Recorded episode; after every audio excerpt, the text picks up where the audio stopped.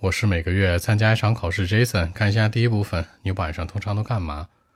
What do you usually do in the evening？晚上老三样啊，上网、听歌、打游戏，偶尔可能会看看书。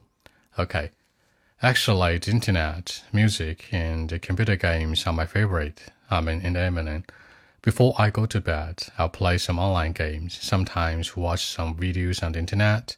Occasionally, I'll read something one or two, but uh, not very often in life, you know, some books. So that's it.